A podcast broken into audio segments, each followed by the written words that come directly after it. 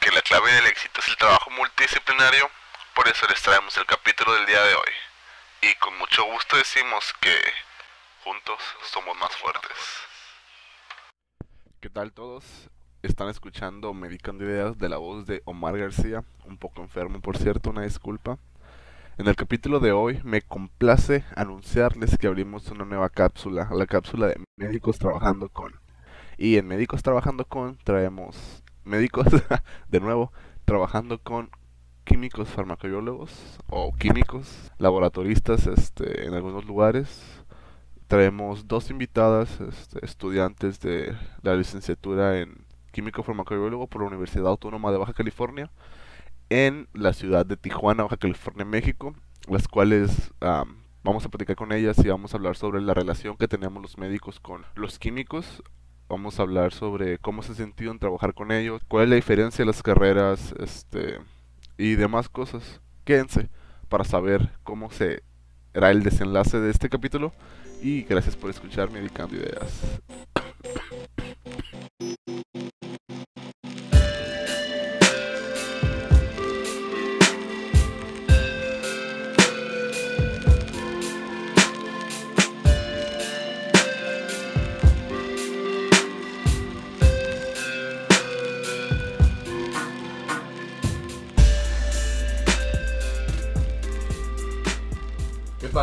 El día de hoy en Medicando Ideas estamos de manteles largos estrenando una cápsula. Estas cápsulas se van a tratar sobre las convivencias de los médicos junto con otros profesionales, como lo serían los químicos farmacobiólogos, como lo serían enfermeros, camilleros, entre muchas otras profesiones que se involucran con el labor del médico, sin las cuales sería muy difícil desempeñarnos de manera plena y atender al paciente. El día de hoy tenemos dos invitadas, ambas estudiantes de químico farmacobiólogo. Bienvenidas, bienvenidas. Y me harían el favor de presentarse, por favor. Su nombre, edad. Ah, hola, soy Citlali, eh, tengo 20 años y como dijeron mis compañeros, somos, soy estudiante de QFB, que es la relación de químico farmacobiólogo, y estoy en sexto semestre, bueno, terminando sexto semestre. Ay, yo soy Candy Ramírez, tengo 21 años y pues ya nos presentó qué carrera cursamos. Perfecto, pues bienvenidas a, a Medicando Ideas. Gracias. Eh, pues el día de hoy eh, la dinámica va a ser una plática normal. Eh, pues ya saben que somos tres estudiantes de medicina y ver cómo se relaciona nuestro trabajo con el de ustedes, sus experiencias, algunos puntos que, que, vamos a mencionar más adelante, las generalidades de su carrera, especialidad, campo de trabajo. Para quien nos sintoniza por primera vez, soy Omar García. Yo soy Ciana. Y yo soy Ángel. Ok, primero Lali y Candy, gracias por estar aquí. Y antes, para comenzar un poco la plática, ¿de qué? Y antes de comenzar la plática, una pregunta que creo que es básica e importante. Su carrera, QFB, ¿de qué trata? pues como el nombre lo, lo dice, se abarca tres ramas, que es la química, la farmacia y la biología. En la institución que estudiamos, a mi parecer, eh, siento que se enfoca más o se guía más hacia el área de farmacia. Eh, pues mis compañeros tendrán otro punto de vista. Pero eh, para mí funciona muy bien que se incline hacia, hacia, esa área, perdón, porque pues es el área que me gustaría especializar, la farmacia. Muy bien, gracias, Citlali. Ah, pues bueno, como ya resumió Citlali, básicamente son tres áreas en las que nos desenvolvemos. Sin embargo, pues yo creo que se, se encasilla siempre, ¿no? A que el químico farmacobiólogo se dedica pues nada más a análisis clínicos. Pero pues más allá de eso, yo creo que ahorita ya todos los estudiantes tenemos un panorama más amplio de que pues podemos desempeñarnos en tanto hematología, microbiología, bacteriología, inclusive biología molecular, ya muchos estudios de farmacología que se están realizando y que pues a veces no se nos reconoce ese trabajo, ¿no? Por decir, en, en las farmacias, en las farmacias hospitalarias, que pues si bien hay mucha labor que realizar, eh, muchas veces que nos quedamos con la idea de que los farmacéuticos nada más se encargan del dispensar el medicamento y ya, pero pues hay muchas otras funciones que se pueden desempeñar y pues bueno, gracias por invitarnos a compartir esa perspectiva que tenemos, porque sí es una labor bastante amplia y pues para mi parecer también bastante interesante el hecho de que complemente como tantas áreas, es muy interesante. Pues muchas gracias por presentarse. Eh, algo que había leído en la semana, eh, una frase muy, muy icónica eh, de la Benemérita Universidad Autónoma de Puebla, es en el plan de estudio, de hecho, de, del químico farmacobiólogo, dice, no hay que tratar enfermedades, hay que tratar pacientes. Eh, sin embargo, eh, pues es algo que veo en la diferencia entre estudiar medicina y estudiar químico farmacobiólogo, ¿no? Porque, pues, por ejemplo, ahorita en la universidad que están estudiando que se inclina más a la farmacéutica, más que a la química y a la biología, pero ustedes no tienen el contacto como tal con el paciente directamente, ¿no? No, nosotros siempre, pues, lo dicho, estamos como detrás de todo eso, o sea, y creo que en la frase que dices, este, hay que tratar a la enfermedad y no al paciente, ¿cómo era? No, no hay que tratar enfermedades, hay que tratar pacientes. Ajá, hay que y hay que tratar al paciente, este, pues en nuestro caso sería todo lo contrario, porque nosotros, pues creo que nada más vamos directamente con la enfermedad y en algún punto de la carrera alguna profesora nos comentó que eh, cuando estamos haciendo análisis o este, algún cultivo de, para alguna bacteria y ver qué infección puede tener el paciente, que intentamos comentarle a los médicos como, ah, pues está la bacteria o está el microorganismo, ellos dicen como, no, no me importa cuál es, o sea, tú dime qué le doy, o sea, no quieren saber qué puede ser, este, o qué es lo que puede ocasionar esa bacteria, nada más quieren saber el medicamento que se le debe dar. Entonces, nosotros en esa frase pues somos todo lo contrario porque tratamos más a la enfermedad que al paciente, porque no hay un contacto directo con ellos como son los médicos. Entonces, ¿sí, sí ven diagnósticos como, como tal? Pues es básicamente al estar detrás como de los estudios, pues se nos se nos pide, ¿no? O sea, de dar un, un presuntivo diagnóstico, de hecho así se le denomina presuntivo diagnóstico. Pero pues a fin de cuentas ya queda como en las manos del médico decidir qué medicamento le va a dar o cómo lo va a tratar, ¿no? Pero algo que yo he observado y que igual pues nos han comentado ahí cuando estamos estudiando, que los médicos muchas veces quieren como generalizar, o sea, como, ah, tiene hipertensión y todos lo genera el mismo factor, ¿no? Como que todos tienen el mismo factor.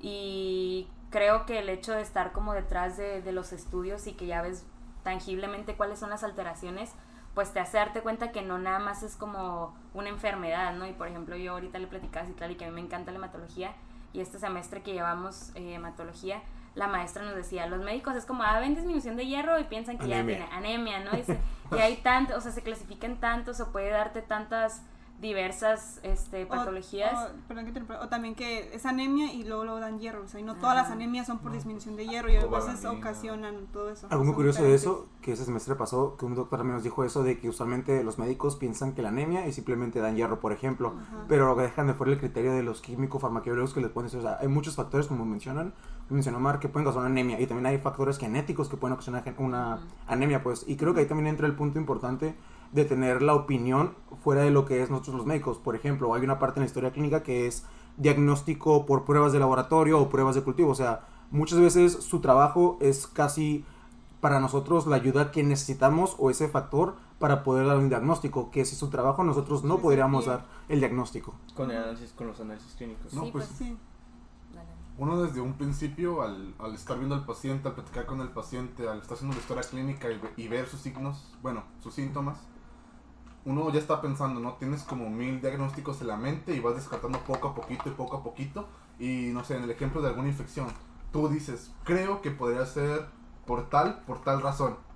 Y, y vas con, a, a revisar las pruebas, tal vez hemáticas, dependiendo de qué, de qué sea el padecimiento del paciente. Pero se me hace bien importante a lo mejor tener la humildad, ¿no? De, de, de saber reconocer que pues, ellos saben más de farmacología que nosotros, claramente, ¿no?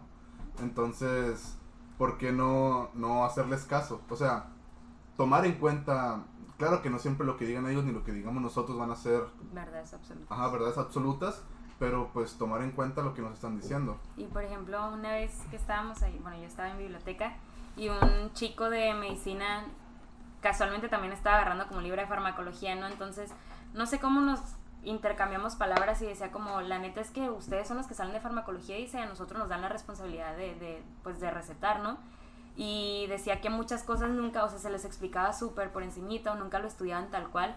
Por ejemplo, nosotros llevamos una materia de farmacocinética en donde literalmente vemos cómo se afecta el paciente si cambias el, el tiempo o De sea, el- dosificación. ajá, de dosificación o la concentración del fármaco, cómo se altera por estas alteraciones en los horarios. Y muchas veces no, no, o, o sea, los médicos piensan como, ah, pues alteramos la farmacéutica, o ah, no pasa nada si se lo damos en, en otra dosis, o sea, ese tipo de cosas que, por ejemplo, pues ahí yo en la clínica me ha tocado, ¿no? O sea, de que ya van viendo la importancia de, de, de respetar es, esta farmacología y respetar como las normas que nosotros estudiamos y que a veces ustedes no, no estudian como tan a fondo, por ejemplo, la interacción que tienen con los medicamentos, Entonces, todo ese tipo de cosas que, que pues como dice Omar, ¿no? O sea, hay veces que descartamos el conocimiento que pueden tener otras personas y que si nosotros se lo sugerimos es porque tenemos pues un poco de conocimiento en esa área y muchas veces es como, ah, no pasa nada, dáselo así, ah, no pasa nada, pártela, ¿no? La, la clásica de que pártela o dale nada más la mitad, entonces ese tipo de cosas que sí es importante, pues como dices, ¿no? Tomarlas en cuenta. Sí, lamentablemente, por ejemplo, eh, en nuestro caso, la materia de farmacología ya llevamos tanto básica como clínica.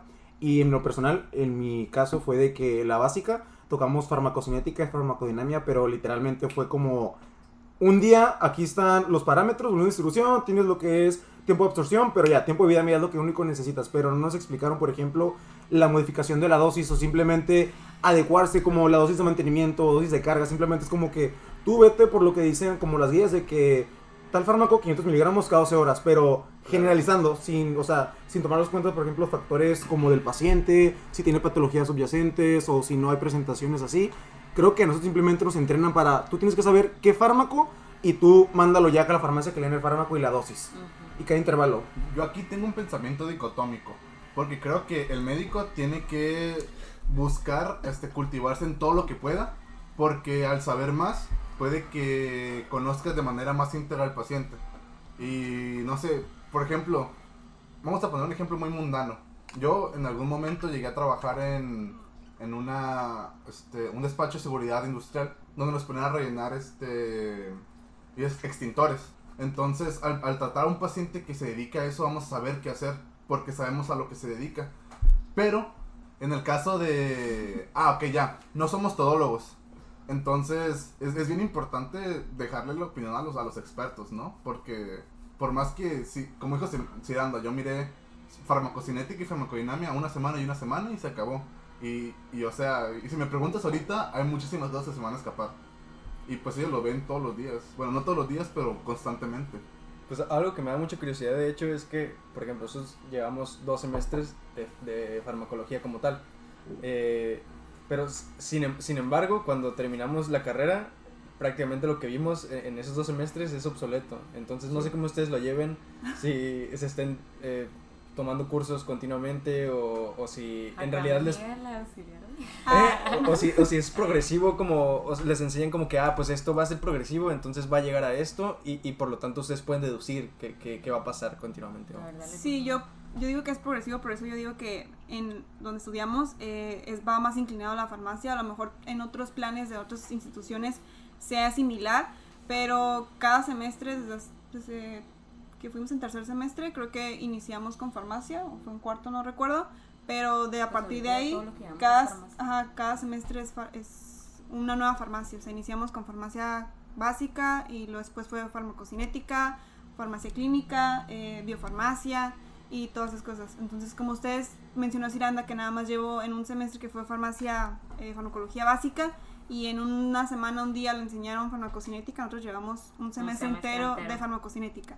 Y De aparte, cómo se pues, maneja. biofarmacia también. Ah, después biofarmacia es como la continuación, porque también influyen algunos parámetros, es ver qué es lo que el cuerpo le hace al medicamento cuando entra, es este los parámetros, cómo se va modificando, si hay alguna patología, si también está, eh, tiene otra patología y para esa patología está utilizando algún medicamento, cómo interacciona con ese medicamento, qué efectos le podría causar, este, pues yo en lo personal, por eso digo que me gusta mucho, eh, este semestre que, que pasó, que terminó, eh, estuve trabajando con una profesora en el que da su clase fue de farmacocinética y yo a pesar de que soy más, estoy más inclinada, me gusta mucho más eh, hacer cálculos que la teoría, entonces en, en farmacocinética es mucho hacer muchos cálculos y a mí en un futuro me gustaría estar en alguna investigación de ver o comparar algún medicamento este a ver me dejas hablar si quieres te cedo la palabra A ver, hablamos en voz alta, por favor, No, que no, no, se no, no, escuchó, no, se escuchó esa tiradera. Entonces, Una investigación. eh, una investigación, ajá, o sea, de ¿En qué ver cómo, sobre algún... Después te platico todo mi plan de vida. Dale. Este, Una sobre... investigación. Ajá, una investigación de cómo funciona un fármaco, tratar de sacar algún nuevo fármaco y pues obviamente tienen que hacer pruebas en alguna, en personas, ¿no? Cuando vayan, cuando vayan a ese punto. clínicos. Eh, y me gustaría como en esa investigación encargarme de yo tomar las muestras, ver cómo funciona el fármaco, hacer todos los cálculos. Ese es como un, un plan o una meta que quisiera cumplir en algún momento de mi vida. Y, Y- bueno, Ajá. no sé si era, era tu pregunta, ¿no? Pero pero también hay veces que, o así lo entendí, ¿no? Que hay veces que dejamos como estos conocimientos en la teoría y, por ejemplo, pues ya cuando estás en, en la clínica, a lo mejor y no literalmente te vas a poner a, ca- a calcular el volumen de distribución o no sé, pero por ejemplo, ajá, por ejemplo, pues las interacciones, o sea, las reacciones adversas, este, todo eso se supone que es una labor que nosotros desempeñamos en la farmacia hospitalaria, por ejemplo, donde yo estoy ahorita, pues apenas estamos como luchando, ¿no? En que, en que se permita hacer eso. Y, El ajuste de dosis. y más a, a lo mejor y más adelante la van a preguntar, ¿no? Pero nosotros nos damos, o, o por lo menos yo me he dado de topes porque, pues nos, así como ustedes levantan un historial clínico del paciente, pues nosotros levantamos un historial farmacológico y en base a eso pues se, se, se saca el perfil farmacológico y ves las interacciones y todo. Y pues nosotros ahí tenemos un formato en donde si vemos que va a haber alguna interacción entre fármaco o alguna duplicidad o, o que algún fármaco no se administró en el tiempo que debería de ser, se supone que debemos levantar un reporte y entregárselos a los médicos, en ese la mayoría de ellos son internos y por lo general es como, ah, sí, gracias. Y a veces ahí le estoy poniendo como, no, pues es que hay una interacción y, y nosotros tenemos, bueno, pues nos basamos como en programas, ¿no? Y ahí te dice la, la qué rango de, de, de importancia tiene esta interacción. Hay veces que es alta, a veces que hay media, si es baja, pues bueno, ya es como vemos si es más el beneficio que, que la lo que vas a perjudicar al paciente y pues a veces se permite, ¿no? Pero hay veces que son interacciones que dices como, es que sí es importante, ¿no? Y elaboras y pues lo tratamos de hacer rápido porque lo tenemos que tener súper rápido porque pues es como en el pase de visita y hay veces que es como, ah, ok, gracias. Y ya, ahí lo dejan y es como, bueno, pues no, te, no, no, no, no, lo estaba nada más por cumplir mi actividad, o sea, lo estoy haciendo porque pues también tengo interés y también me gustaría que pues que el paciente no, no sufriera ningún daño, ¿no? Y hay veces que ya caemos como al lado contrario, que tiene una sobredosis y algo así como, ah, es que para qué suministraron, porque pues nosotros nos encargamos como de dárselos, ¿no? Y ustedes Ujú. y las enfermeras y demás. Y es como, bueno, pues, o sea, si tú me lo estás pidiendo y te estoy diciendo que no es la dosis correcta, pero me la sigues pidiendo, pues yo te la voy a dar y a ver qué haces tú, ¿no? Entonces sí es como, como decía Omar, o sea, reconocer si hay veces que damos una observación, pues a fin de cuentas es una, es una humilde observación. Pero pues sí es como e- ese conocimiento que pues no nada más se queda en la teoría, o sea, que sí es súper tangible en la práctica y que pues ya con los conocimientos de farmacología que mencionábamos, pues es que podemos realizar como estas funciones, ¿no? No, y también hay eh, el hecho de, de que fuera de como los conceptos, los términos, también la comunicación, o sea, de que la persona, por ejemplo, el interno o, la- o el médico que tú le estás dando, que también te dé tu lugar, tu respeto, los años que tú estudiaste, como porque, ok, tu opinión realmente vale y es como que interdisciplina al final de cuentas, o sea, no me voy a cerrar en mi ego en que yo estudié siete años o estudié más que tú, así que yo voy a decidir qué fármaco le doy, sino tener como esta capacidad de aceptar de que también ocupa ayuda, pues necesita ayuda, entonces sí creo que también ahí importa mucho la comunicación. Y no creo que sea tanto como, a lo mejor sí también es importante la comunicación, pero nosotros no lo hacemos nada más como dijo Candy, por hacer nuestra actividad, por hacer nuestro trabajo. Pero es en realidad por la importancia del paciente y que el médico interno diga como, ah, sí, gracias, y no lo vaya a checar, es como, o sea, se supone que te importa el paciente, ¿no? Que para eso estás estudiando medicina o, o algo así, ¿no? Sí, de hecho hace rato estaba escuchando una plática, ¿no? Y, y decía un maestro que... En el chisme, como siempre. En el chisme. No, pues decía que, que a fin de cuentas el equipo médico, su entorno y él debería girar siempre en torno al paciente. O sea, yo sé que hay muchas otras cosas que consideramos allá afuera y que a veces, pues nos gusta la medicina, pero queremos dedicarnos más a investigación o algo así. Pero pues no hay que olvidar que a fin de cuentas todo gira en torno al paciente y es pues lo más importante. Ahorita que tocan ese tema se me hace importante porque debido a su formación desde la preparatoria el bachiller hasta ahorita en la universidad, siempre han tenido High school. En la high school. eh, la media mentores. superior. High school. Desde los estudios anteriores a la universidad Es que no sé cómo le digan en el Perú. Mentores. han, han- han tenido, han tenido este, mentores o profesores que han sido médicos. Ah, sí, sí, sí. Entonces, Pues incluso en la facultad tenemos algunos profesores que no son, que son químicos. sí, sí, claro, o sea, es importante que alguien que realmente sepa del tema nos explique, ¿no? En el área práctica, en laboratorio. Pero a lo que voy es, este, ustedes en el caso de cómo se relacionan con los médicos, cómo ha cambiado esa imagen desde que antes de estar en la carrera hasta ahorita que tal vez convives con ellos en el día con día y ya, Y pues antes, me imagino que cambiaron. ah, y antes de que, de que se comiencen a de que comiencen a explicar eso, eh, bueno, pues la imagen que, que yo tengo de un farmacéutico dentro de un hospital, o sea, el, el organigrama en sí, A ver. Es que eh, no, no, no, es por, no es por tirar shit, o sea, yo, yo respeto a los, a los químicos. Ya y... empezamos mal. Ya empezaron las A, piedras. a los Ya, QFBs. No, no, a ver, ¿me dejan hablar, por favor? ya se me olvidó completamente lo que iba a decir, ya ves, por estarme faltando el respeto. no, o sea, la imagen que yo tengo en realidad es que un farmacéutico lo que se dedica es al laboratorio clínico y a que el médico llega con la receta y le dice, dame estos medicamentos y no consultar para nada como que, ok, ¿qué me puede servir? Si me sirve esto o en realidad puedo, puedo darle alguna alternativa que me va a funcionar más. O, o como ustedes dicen que sacan el perfil... El- el- ¿Eso? o sea, y eso te- tendría mucho que O ver sea, en, un- así en de un... poquito le importa. Lo que sea. No, es que no. En, en- Esa madre. en medicina- ¿Se absorbe bien? No, no es que me importa. la Me, echar me llamó, me llamó mucho la atención porque en medicina sacamos el, el historial, la, histo- la historia clínica, claro que sí. Y ahí están fármacos que han tomado previamente también, pero no se le hace un seguimiento farmacológico eh, como, como tal. Entonces, esa es la imagen que yo tengo de un farmacéutico dentro de un hospital, porque no solamente se dedica en hospitales. No, Pero- y por ejemplo, antes, como tipo consejos que te dan cuando vas a hacer este, el internado, te dicen, tú trata muy bien a las enfermeras y a los químicos. Hazle favorcitos para que te saquen rápido las pruebas y siempre te tengan las cosas listas. Neta, eso te, eso te Y lo no sé nadie si- me hace favores. ¿eh? O sea, eso no me refiero a... Yo no lo expliqué bien, me malentendí.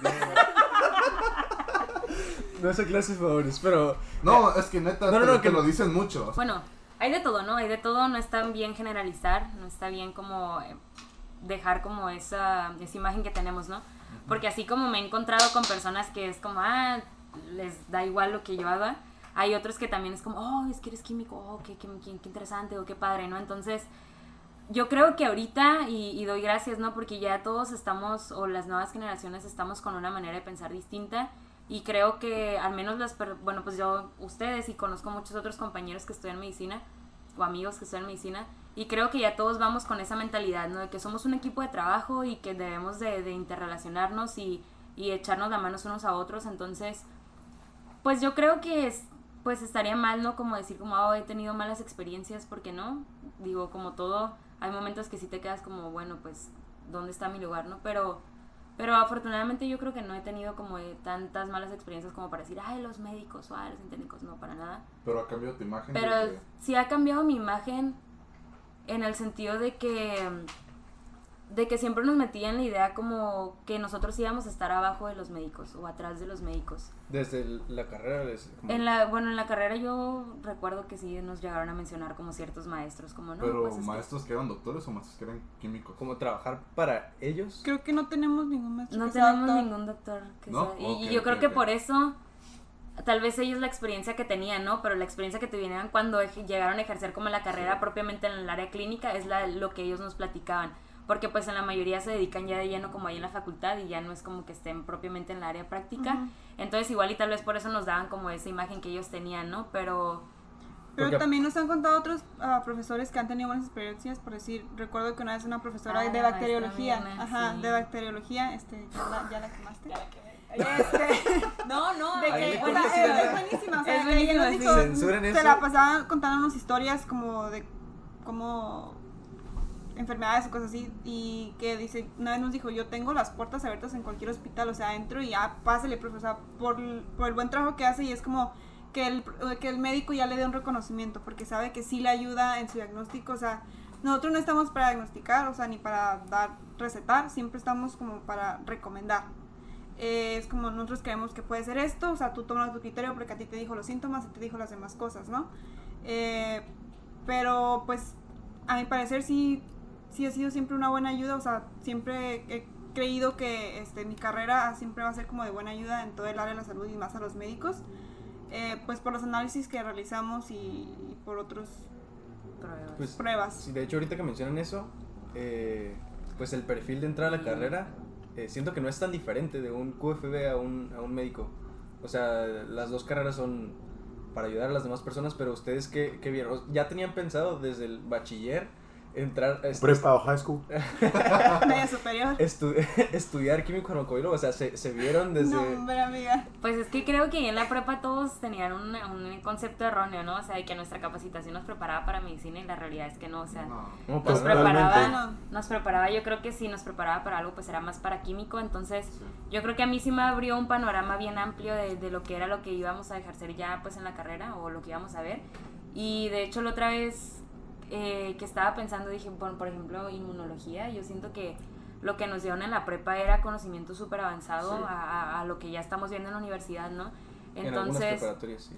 Ajá, por, por ejemplo, en la que nosotros estuvimos, ¿no? Entonces, yo creo que eso fue lo que nos ayudó, o sea, que me ayudó a ver qué iba a ser la carrera o cómo, qué era lo que iba a ver por, por el hecho de haber estado en esta capacitación, ¿no? Pero yo tenía muchas opciones y Lali pues creo que también, Eh, pues no, en realidad no tuve tantas opciones. Este, haciéndome quedar mal. Era esto o no estudiaba. Era esto, a soltar, Tengo- a saltar Oxus. Ahora estoy en el McDonald's así en Estados Unidos. Epa. este. Es buen trabajo, eh, entonces. Ya nos patrocinan, ¿eh? No, no, Nos no. patrocina McDonald's. Pero bueno, Ya, que no. Prosigamos, Citlali. aún. Ah, ok. Yo, este, eh, en lo personal, yo desde la secundaria yo ya estaba muy encaminada a querer ser QFB porque tengo familiares que estudian o ya ejercen esa carrera y me llamaba mucho la atención. Wow. Y en la secundaria tuve muy buenos profesores de química y yo desde la secundaria estuve enamorada de la química. Eh, a estar en, en la prepa, eh, pues creo que sí, la única capacitación era laboratorista clínico o ¿qué se llama? Análisis clínicos. No es clínico, sí. Es que en otras prepas es laboratorista clínico. Eh, Para los y estaba muy, muy encaminado. Y creo que pues yo conozco a Ciranda y Omar desde la preparatoria. Bachi. Entonces, bachiller, high school, lo que quieran decirle. Ser nuestro nuevo Eh, concepto. Los conozco desde ahí y casi, la- no me van a dejar mentir, la mayoría de nuestro salón siempre iban encaminados a medicina y creo que en algún punto a mí me llegaron a decir, o sea, ¿por qué no quieres estudiar medicina? ¿Por qué no te vas a medicina? Y dije, es que yo no estoy para estudiar teoría porque en ese punto no era, yo no me sentía tan buena en teoría, yo me creía o me gustaba más lo práctico. Entonces siempre me gustó más esa área y preferí irme, aparte que pues en, en medicina no sentía que no iba a haber mucha química, o sea, tanto la materia. Ah, y, aparte la medicina y yo no. Entonces, siempre me encaminé más por desde la, desde la secundaria, donde tengo el recuerdo que siempre quise ser QFB.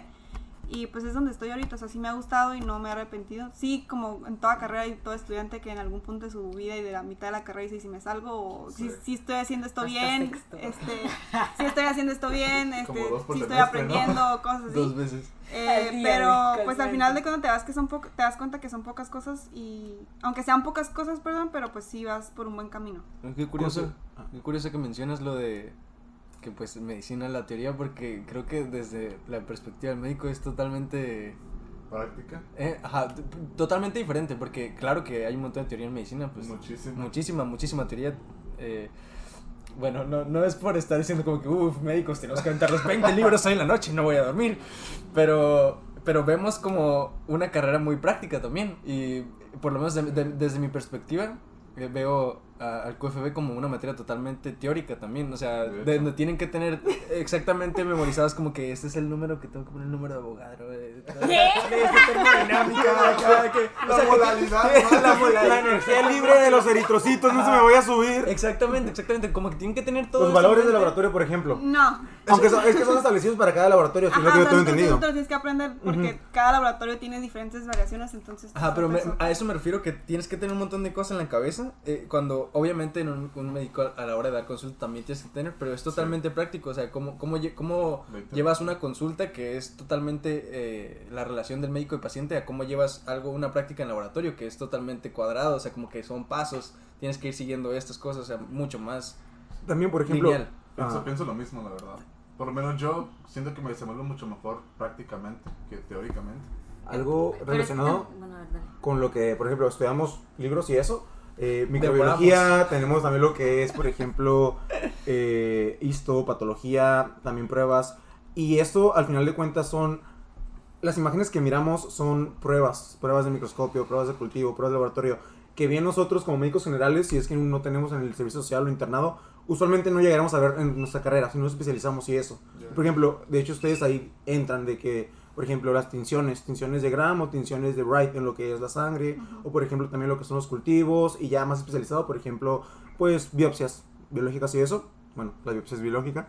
Pero, o sea, ahí no nos... cuál otra no sea biológica.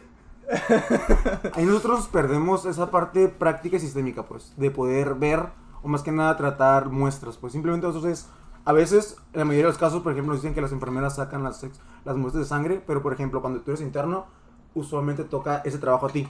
Pero ahí termina nuestra labor como, al menos yo considero que ahí termina nuestra labor práctico, del simplemente la extracción sanguínea o si tenemos la oportunidad y la destreza, una gasometría y ya después todo el trabajo después de procesamiento ya entran ustedes. Hablando como médicos generales. Como médicos generales, sí. Son cosas que en teoría nos enseñaron, pero no vamos a hacer. Pues, Solamente para, literal, a mí me han dicho, ¿eh? O sea, maestros han dicho para verificar que lo hagan bien. Y yo de, pues no creo, yo creo que ellos van a, hacer me, lo Sí se puede parar aquí enfrente del microscopio. y o sea, cuando te la den, nada más revisa que estés bien. Y es como, bueno, en el momento de que te lo dan, te dan en semestres abajo. Y en semestres abajo vas con una mentalidad más de, ok, vamos a emprender lo que pueda de esta persona. Y pues ahorita te vas dando cuenta que, que voy a andar yo diciéndole a ellos este, si hicieron bien sus pruebas, ¿no? Que es lo que hacen todos los días. Porque por más que a lo mejor el libro diga una cosa, ellos todos los días lo hacen. Y, y si bien se pueden llegar a equivocar al igual que nosotros, um, pues es más, es más seguro que no pase. Porque, o sea, si ves este un libro te puede enseñar, por decir alguna forma, de algún eritrocito o cómo se ve este una laminilla de, de alguna enfermedad, no sé. Y te lo enseña de una forma de como, ah, esto se ves esto y es tal enfermedad, ¿no? Pero obviamente tú ya en la práctica no lo vas a ver exactamente igual, ¿no? O sea, tú pensarías que se va a ver así, pero te tocan cosas totalmente diferentes.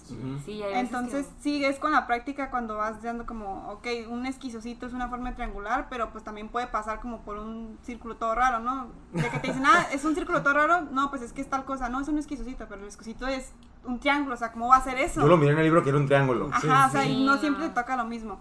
Pero cuando yo me refería a teoría, por decir, nos enseñan a nosotros eh, anatomía, pero no creo que, o sea, no nos les enseñan obviamente tan a fondo como materias eh, similares.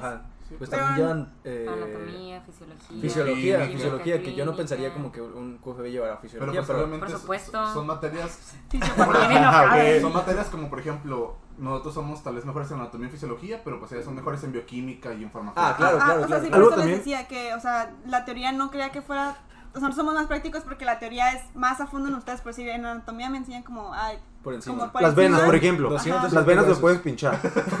Cráneo. ok, algo también más tomando lo que tú comentaste de que usualmente, por ejemplo, para verificar o una doble revisión por si sus resultados son correctos, algo que también creo que es necesario aclarar o más que nada, creo que al menos me gustaría saber que todos estamos de acuerdo es que bien, nosotros tenemos que dejar la confianza en el trabajo de ellas, que es su trabajo de día a día, porque al final de cuentas los valores, nosotros lo que hacemos es interpretarlos, al final de cuentas, ellas nos dan los valores, su trabajo, la técnica, y nosotros tenemos que confiar en que son los valores correctos, y a partir de ahí interpretamos el estado fisiológico del paciente. Pues incluso en los exámenes de laboratorio siempre al final vienen, bueno, los, los, los exámenes vienen como que un asterisco, esto que se el salió de rango. que está, lavado, está abajo. Y, y, al final te hizo una sugerencia. Y también la firma del químico que lo hizo con la responsabilidad de que esos valores son, los revisé y si no está mal, por ejemplo, hay valores que dicen, por ejemplo, doble revisión o se le realizó dos veces porque un sesgo o por ejemplo, o sea, también ellos toman una responsabilidad legal, pues, al final de cuentas. Y algo, algo que me pasa muy seguido, porque pues cuando empieces a estudiar medicina, toda la familia que tú conozcas te va a empezar a enviar sus resultados de laboratorio ah, y a preguntar un montón de cosas. La ¿no? creatinina Pero me ha tocado que muchos médicos, eh, al ver exámenes de laboratorio, como dicen, lo hicieron mal, no, no, está bien. Ajá, entonces empezar a dudar del trabajo de, de, un químico cuando es lo que se dedican, todo, o sea, todos los días están haciendo eso y, y repetidamente, repetidamente. O sea, un paciente puede cambiar eh, en millón, te puede presentar millones de síntomas, pero sus exámenes generalmente o sea, llevan la misma... La sangre casi no miente, al final de cuentas. De cuentas, cada laboratorio tiene un parámetro, ¿no? Y esos parámetros pues en basan, se basan, perdón, en base pues a al equipo que utilizó o a los químicos que utilizó para realizar la prueba. Entonces hay veces que se quedan como con la imagen cuadrada de que este es este valor y este es el valor absoluto y pues no, o sea, siempre te dan un rango de que más menos esto y hay veces que como dice Ángel, ¿no? Descartan como esa probabilidad, es como, ah, no, no, no está, bye y pues deben considerar que siempre va a haber alteraciones pues por esto maquinaria que utilizamos que pues a fin de cuentas como todo lo creado por el hombre pues tiene margen de error, ¿no? Y a veces no está en nuestras manos y hay muchas cosas que no están en nuestras manos, si el equipo no está calibrado, si la muestra no fue tomada correctamente. El tubo, por ejemplo. Si no se transportó de la manera correcta, o sea, muchas, muchas, muchas cosas que pues uno puede tratar de realizar bien su trabajo, pero pues si estos factores que uno no controla y que a lo mejor a veces no sabemos, no sabemos si la muestra estuvo en su casa, en la casa del paciente 10 días y no las trae, es como, ok, pues todo ese tipo de cosas que pues no podemos controlar, ¿no? Sí, y de hecho, cuando estaban comentando lo de tu maestra, que es muy bien recibida en todos los hospitales, yo creo que cualquier individuo busca como el mejor equipo, ¿no? Porque obviamente en cada carrera va a haber sus mejores y peores personas practicantes, por decirlo así. Igual que los médicos, igual que cualquier otra carrera que exista, va a haber pues mejores y peores. Este, y pues en este caso, claramente al médico le conviene, ¿no? Tener al mejor enfermero en su equipo, tener al mejor anestesiólogo, tener al mejor químico. Y pues obviamente es, es un trabajo inter- interdisciplinario, pero claro que cada quien le gustaría pues tener la persona que más sepa con él para apoyarlo. Entonces, Ahora cambiando un poquito ya, dejando a un lado lo clínico, una pregunta que me gustaría hacerles para, para una comparativa es que ustedes cómo visualizan, interpretan, o al menos cómo reconocen su carrera. ¿Es muy pesada? ¿Ustedes dirían que es una carrera muy pesada? ¿O ¿Cómo lo han llevado? Pues creo que cada, o sea, si le preguntas a cada estudiante de la carrera te va a decir diferentes cosas, ¿ah? No todos te van a decir sí está difícil o no, no está difícil. Eh, yo siempre cuando me preguntan qué estudias, ah, no, químico farmacobiólogo, química, está bien uy, está bien ¿no? difícil, así. Suena, suena difícil. Ajá, pero por decir en mi caso, yo también siempre he escuchado y hay una frase que dice, haz lo que, o sea, si trabajas en algo que te gusta nunca te va a pesar. y no es trabajo? Entonces, si no es trabajo, entonces como yo ya les había comentado, eh, desde la secundaria me gustó la química, ya sabía lo que quería estudiar, entonces sí hay momentos en los que dices, ay, eso está muy difícil, no me entra en la cabeza, o sea, no lo entiendo, pero también hay otras cosas, o sea, que digo, ah, está bien fácil, o también hay temas que depende de tus habilidades se te facilitan, entonces sí. en, pues, en lo personal, en mi perspectiva, es un medio, o sea, toda carrera tiene su dificultad y cada quien tiene sus habilidades, pero para mí es un medio, o sea, no Es está ni tan difícil ni tú, no está ni tan difícil ni tan fácil. Ok, gracias. Cuando a mí me preguntan, yo me paso diciendo que medicina no es difícil, que es una de las más pesadas, Yo siempre he pero dicho que, que no es difícil difícil. no es. Yo Que cualquier que persona tienes- puede pasar si quiere. No, no, no, yo- no, ahí sí difiere un poco. Yo creo que cualquier persona que se aplique puede pasar Ah, medicina. persona que se aplique, pero no toda persona es aplicada. No, no, no, pero, ajá, pues sí. Yo creo que más que te apliques es, es la pasión que sientas, ¿no? Porque igual yo tengo con muchos conocidos que, que en las clases es como, ah, sí, pero son, o sea, el interés es tanto que ellos pueden pasar horas leyendo por gusto y así, entonces, como dices Itlali, si te gusta yo creo que nada se te va a hacer pesado y el hecho de que estés estudiando algo que te gusta te emociona de cada vez aprender cosas nuevas, ¿no? Entonces, pues para mí tampoco puedo decir que es difícil, o sea, yo toda mi universidad he hecho muchas otras cosas aparte de la carrera y más que nada es organización, organi- creo que eso para todas las carreras la, puede ser la carrera más difícil o la más fácil de acuerdo a qué tanto te organices, a qué tanto interés haya de por medio y pues te disciplines, ¿no? Porque no siempre va a ser algo que te guste y esto es algo que he comentado un chorro con mis amigos, ¿no?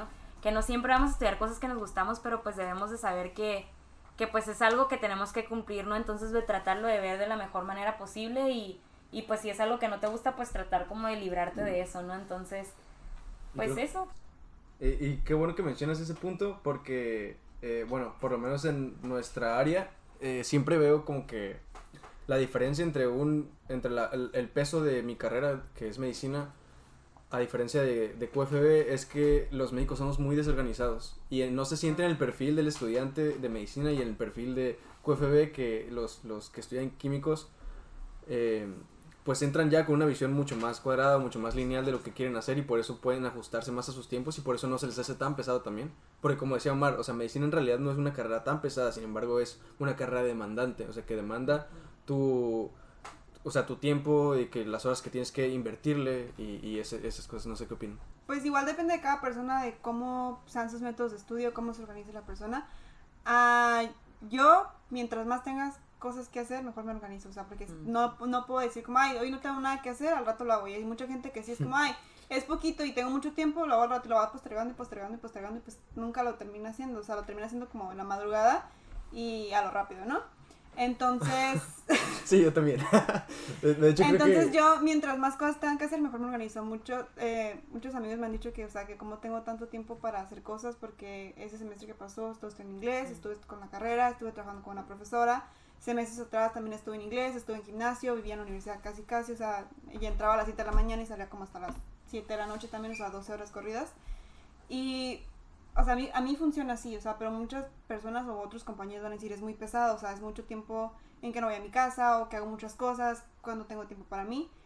Pero igual, o sea, s- sí es demandante en algunos temas para poder estudiar y aprendértelo, pero también creo que depende, pues, el empeño que le pongas, o sea, y qué Entonces, tanto... Entonces el perfil de un estudiante de UFB es muy variado. O sea, si, si ven las, Sí, las personas son muy Sí, diferentes. O sea, no es como Sí, que entres y todos no, sean no. igual, o sea, todos tienen el mismo método de estudio, Y aparte todos son muy yo- dedicados. o Yo sea. creo que qué tanto... Pues ¿qué que... haces? Ajá, ¿Qué, tan, qué, tan bien- qué tanto le quieres dedicar a tu tiempo? ¿Qué tan bien quieres que te vaya? ¿O qué tanto quieres aprender? ¿no? Porque, pues, si nada más te dedicas a estudiarlo, pues, para lo del examen y así, o sea, pues, Un día antes te lo pasas. la realidad es que no es tanto, ¿no? O sea, pero si nada más te vas a quedar con... Porque, por ejemplo, ustedes que los ponen a leer así, de que capítulos y capítulos enteros, extrañas veces a nosotros nos ponen a leer capítulos, pero eso no quiere decir, por lo menos a mí, en bioquímica, un ejemplo, a mí me encantaba, porque, o sea, la materia me encantaba tanto que era como yo me quemaba los muchos capítulos que nadie me pedía hacer, ¿no? Entonces digo, yo creo que depende qué tanto te interese y qué tanta información quieras recabar más allá de lo que los maestros te brindan.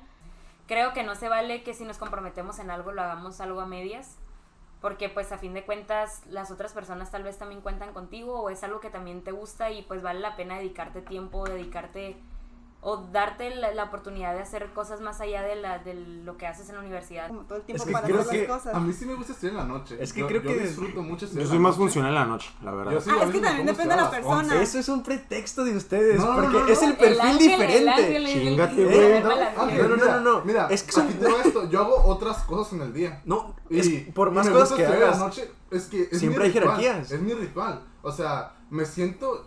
Te voy, a, te voy a explicar. Llego, me siento, despejo mi escritorio y abro la ventana. Entra el aire frío en la ventana y se escucha el ruido de la noche, güey. Omar describiéndonos su día. Eso me encanta para estudiar. Me concentro full.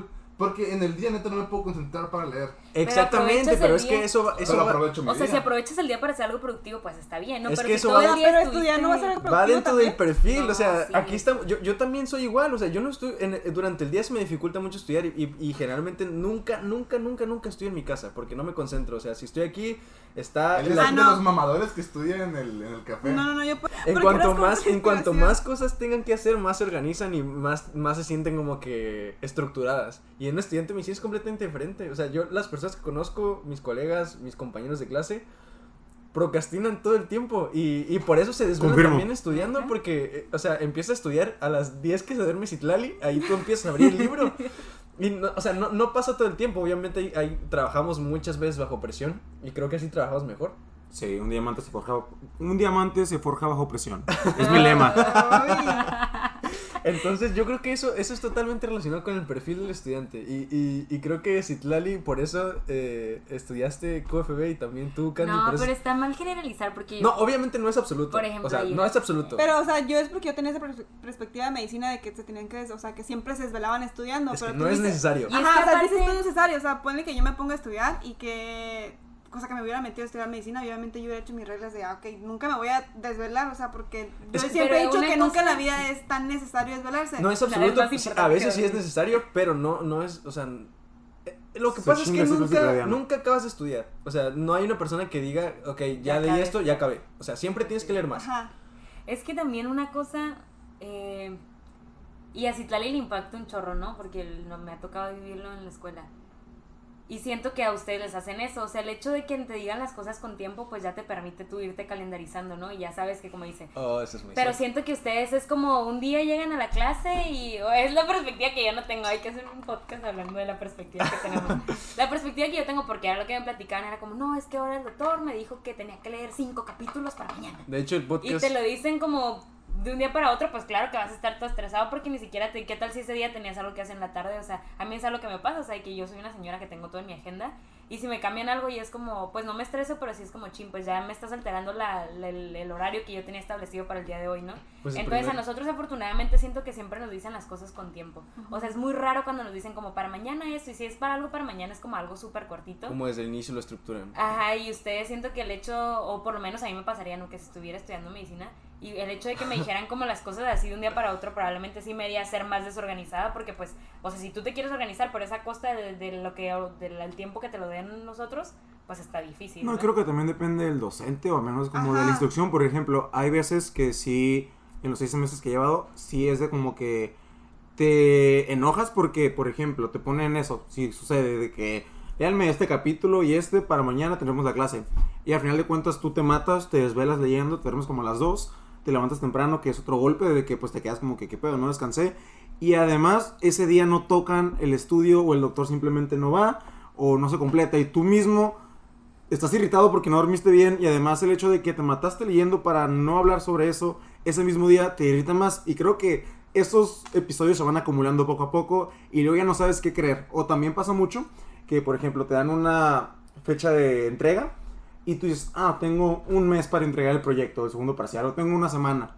Está bien, hoy no me voy a preocupar y así va haciendo cada día. O sea, falta todavía cinco días, eh, no pasa nada. Faltan tres días, no pasa nada. Pero ya, por ejemplo, cuando faltan dos o uno, es como que, ah, chingada madre, la cagué, tengo que comenzar. Y bueno, te pones como la meta de que Ciranda, bueno, ya no va a hacer esto para la siguiente vez, la siguiente vez lo va a hacer de nuevo. Pero vuelves a repetir, caes en el patrón de nuevo y es como que un ciclo vicioso, la verdad. Pero es que bueno, yo creo que ahorita no es una de las cosas que podríamos aprovechar en cuarentena, o sea, el hecho de, de ir trabajando, como decían, esos hábitos, o sea, igual y no, es, no, no estamos haciendo algo de la escuela, pero, por ejemplo, no muchos estamos tomando el hábito de dormirnos súper tarde y es como, bueno, pues tienes la oportunidad de dormir temprano Y porque te estás durmiendo tarde. ¿no? Sí, de hecho, últimamente Y yo dormía a las 10. establecerte esas rutinas, o sea, levantarte a tal hora, desayunar a tal hora, o sea, ir a fin de cuentas enseñando a tu cuerpo tú está, o disciplinándote y no necesitas estar en la universidad para o, o estar en tiempo de clases para disciplinarte, ¿no? Y es el bueno, algo que yo he leído, ¿no? O sea, desde las pequeñas cosas, o sea, desde el día, desde que te despiertas y tienes tu cama, desde que no dejas que se te acumule. Bueno, por ejemplo, yo lavo mi mano a ropa, entonces a mi mano Tu ropa, mano. Eso no la sabía. Entonces es como No dejar que las cosas se te vayan acumulando desde las cosas más pequeñas, o sea, de que hay veces que también tienes los trastes ahí todos sucios y es como, bueno, pues el que usiste, usaste en ese momento, en ese Lávalo. momento lo lávalos, ¿no? Entonces es como te digo, ir disciplinándote, ir agarrando rutinas. Creo que ya estamos eh, como saliéndonos un poco de tema. De hecho, el podcast que todavía no hemos subido, que estamos por subir este viernes, habla, habla mucho sobre la vida del estudiante de medicina. Y ahorita creo que estamos hablando más para, más para ese tema. Eh, pero otra cosa que quiero preguntar. ¿Eh? No, no, no, no. no. Eh, eh, lo pueden de escuchar, lo pueden escuchar, lo pueden escuchar este viernes.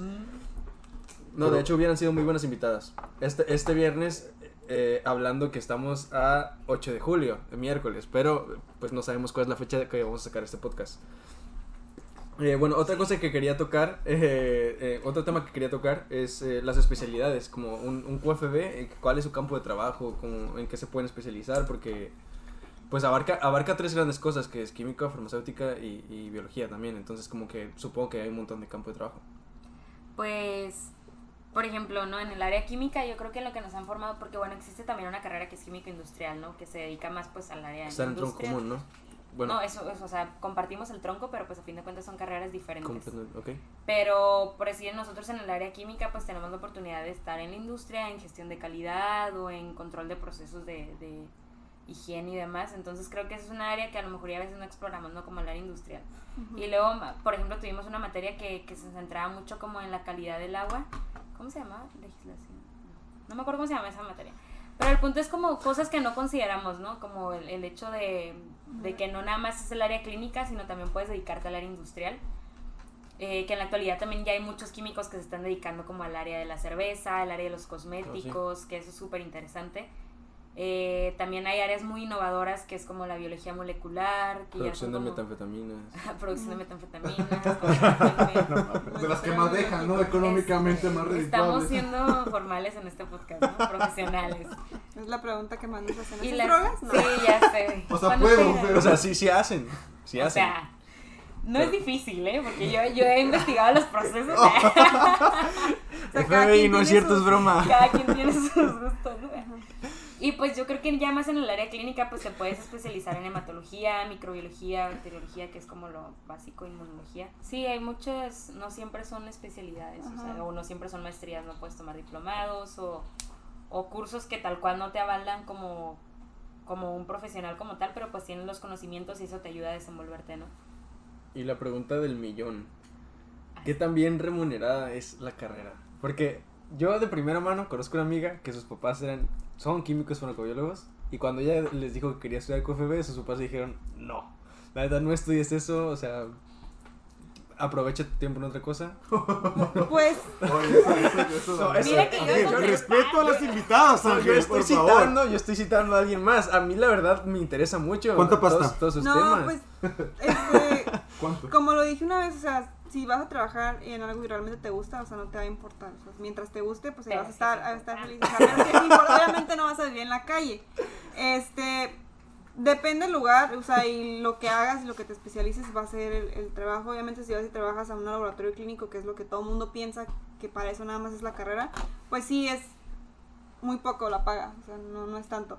Pero como ya mencioné, este, no me acuerdo si lo mencioné, pues tengo familiares que, que son QFB que ejercen y, o sea, una se dedica a investigación, o otros da clases de química orgánica y otra eh, está en, en- creo que también investigación, la verdad no recuerdo.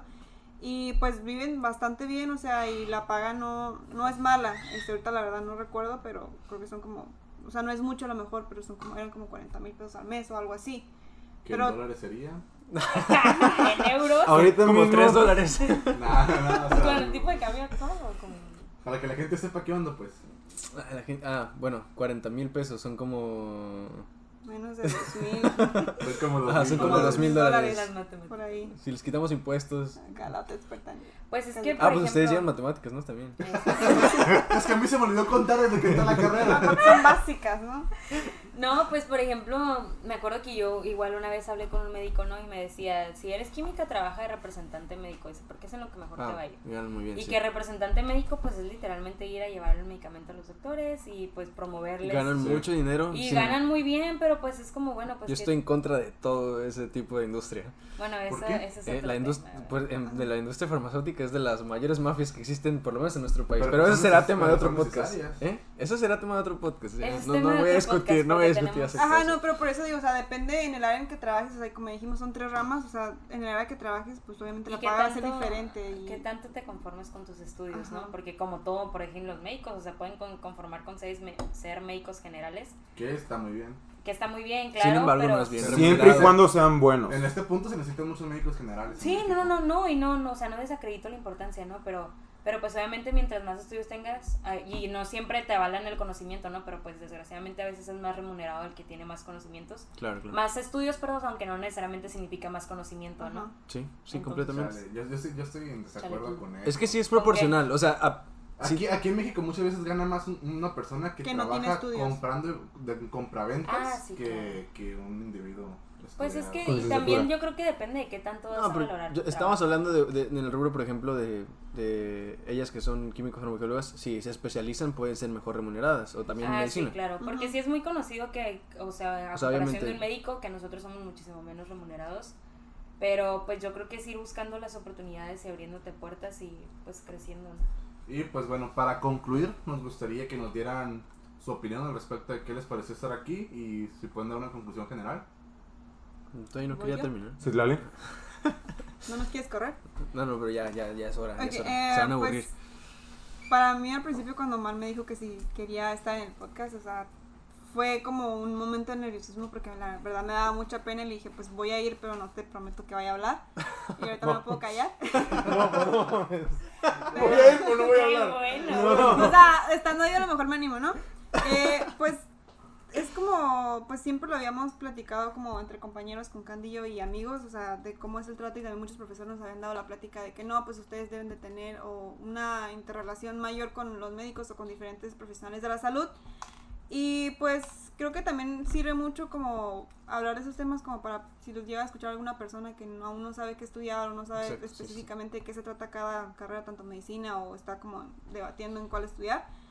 Eh, pero pues es una buena idea y una pues manera de comunicar las cosas, o sea, de una manera diferente. Eh, pues muchas gracias por invitarme a mí, o sea, sí. Fue totalmente, o sea, lo contrario de lo que pensaba, pero bueno. Gracias. Candy. Bueno, yo pues, como les comentaba hace rato, ¿no? A mí me gusta mucho hablar y, y gracias, gracias por la invitación porque de verdad esto es algo que, o sea, no, no creo en algún momento de mi vida tener un podcast, pero siempre había querido estar como en uno porque, como les digo, me gusta mucho hablar. Pero bueno, este, como les decía hace rato, ¿no? Me, me alegra que hagan este tipo de proyectos que igual pues todos estamos en formación, yo creo que sabemos lo mínimo indispensable, si es que se puede decir así. Pero pues el entusiasmo y las ganas creo que eso es algo que no se compra y, y eso es algo sumamente valioso, ¿no? Que hay el interés y que estas nuevas generaciones, como les comentaba hace rato, pues tengan el interés de irse relacionando unas carreras con otros, ir conociendo, darse la oportunidad de intercambiar palabras más allá de un ámbito laboral, sino pues ver las perspectivas que tienen del ámbito y, y del desempeño, ¿no? Entonces pues agradezco, agradezco a ustedes por invitarnos, a las personas que nos escucharon, escúchenlos a los chicos. Y Por favor. pues ya. Por favor. Por favor. No, pues Por muchas favor. gracias. Esta semana. Muchas Muchas gracias, muchas gracias por estar aquí. La verdad fue un placer. Eh, la plática muy amena, como, como siempre, con Omar, con Ciranda, Candy y Citlali. Eh, Y pues gracias a ustedes por escucharnos. Este fue otro episodio de Medicando Ideas. Y Síguenos entonces, en nuestras redes sociales, Instagram y Facebook, somos muy activos. Van a seguir sabiendo un poquito más de nosotros conforme pase el tiempo. y pues díganle a sus amigos que, que escuchen el podcast, que. ¿no? Y nos vemos a la próxima. Gracias. Adiós. Bye. Nice, nice. ¿Cuánto fue?